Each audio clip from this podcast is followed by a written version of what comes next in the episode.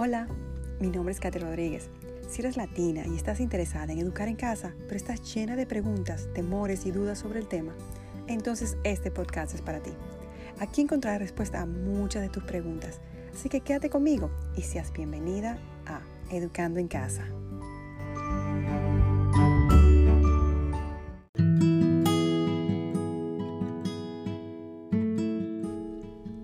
No sé cómo le llamen en tu país al conocido término en inglés de high school. He escuchado diferentes términos para esta etapa, pero creo que en inglés todas entendemos cuál es esta etapa. Podría comenzar entre los 14 o 15 años hasta los 17 a 18 años de edad. Entonces, comencemos. Lo primero que quiero decirte es que, como sabes, tengo tres hijas. Este próximo septiembre es el último año de high school de mi hija mayor y el primer año de mi segunda hija. Así que estaré dándote ejemplos de ellas mientras te comparto cómo les estoy enseñando durante esta etapa.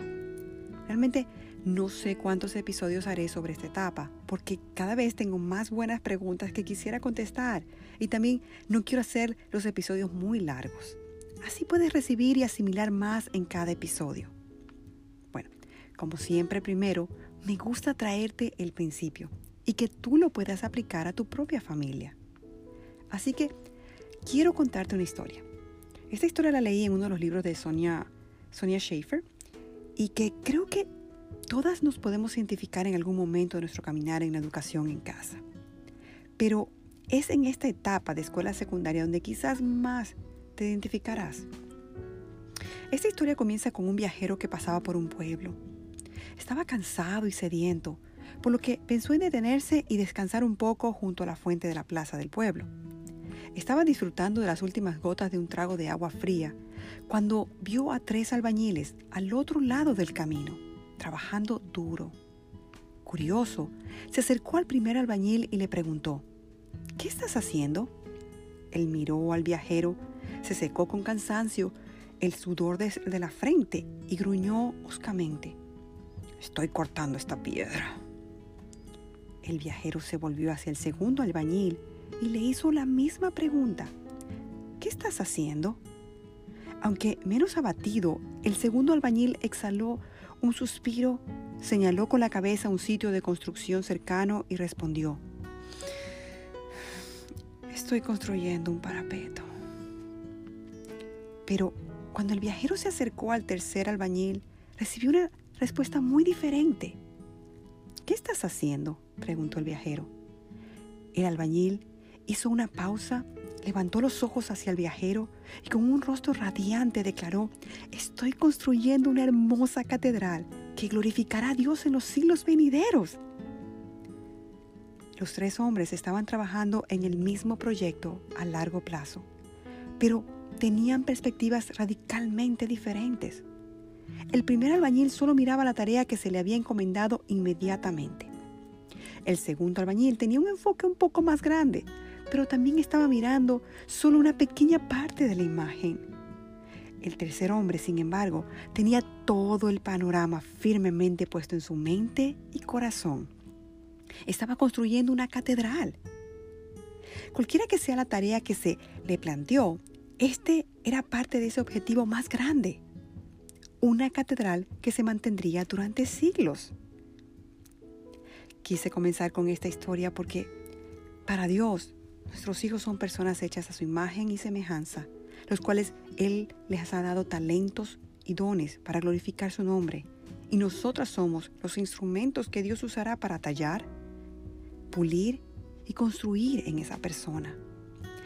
Y es en esta etapa en que comenzamos a ver más claramente esa personalidad, dones y talentos que Dios le ha dado como personas individuales.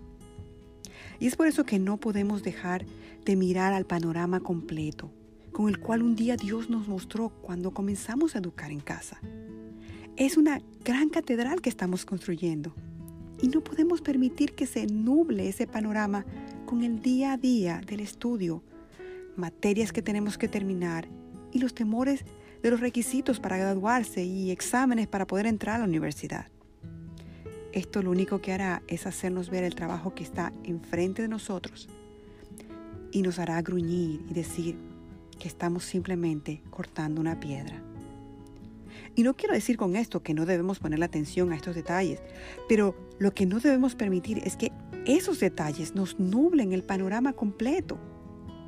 Uno de los puntos que más me gustó de la metodología de Charles Mason y que te lo he compartido en otros episodios es el punto de que el niño es una persona y que debe ser nutrido con una variedad de ideas, porque estamos formando una persona con su propia personalidad y talentos. Esta cita de Charles Mason me gustó mucho. Ella dijo, abro comillas, pero la función de la educación no es dar habilidad técnica, sino desarrollar a la persona. Cuanto más persona, mejor es el trabajo de cualquier tipo. Cierro comillas. Recuerda que estás, que estás formando a una persona. Una persona es mucho más que una puntuación, mucho más que una institución, mucho más que un título. Una persona es un alma eterna que tiene tanto potencial para glorificar a Dios en lo que Él lo diseñó para hacer y hacer. Es en esta etapa donde he visto que más ha salido a relucir ese potencial en la personalidad y talentos de mi hija. Y eso nos ha ayudado a guiarla y prepararla hacia esa dirección. Y no solo terminar el trabajo para los requisitos de mi estado para graduarse.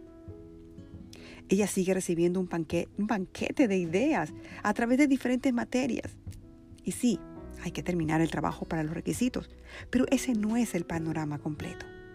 También debemos continuar con los buenos hábitos, practicando la autoeducación y habilidades como el buen manejo o administración del tiempo. Recuerda, en esta etapa tú estás preparando a tu hijo para la edad adulta. Porque nuestro objetivo no debería ser solo graduar a nuestros hijos. Nuestro objetivo debería ser equiparlos para que sean hombres y mujeres que amen y sirvan a Dios y estén preparados para vivir piadosamente en esta sociedad y poder dirigir sus propios hogares. Seguiré compartiendo de esta etapa en el siguiente episodio. Para terminar, quiero decirte que me alegro mucho eh, que muchas mamás después de escuchar el último episodio decidieron escribirme con sus preguntas. He recibido una avalancha de mensajes y estoy tratando de contestar poco a poco cada uno de ellos.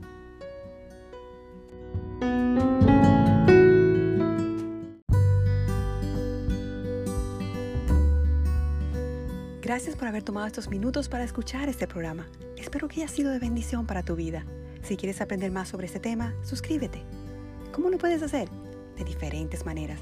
Puedes visitar y suscribirte en nuestra página web educandoencasapodcast.com o visitar nuestro canal de YouTube, donde también te puedes suscribir. Además, lo puedes hacer en plataformas como Spotify, Anchor, Google Podcast, como también nos puedes seguir en nuestra página de Instagram y Facebook. Seguro encontrarás su favorita. Adiós.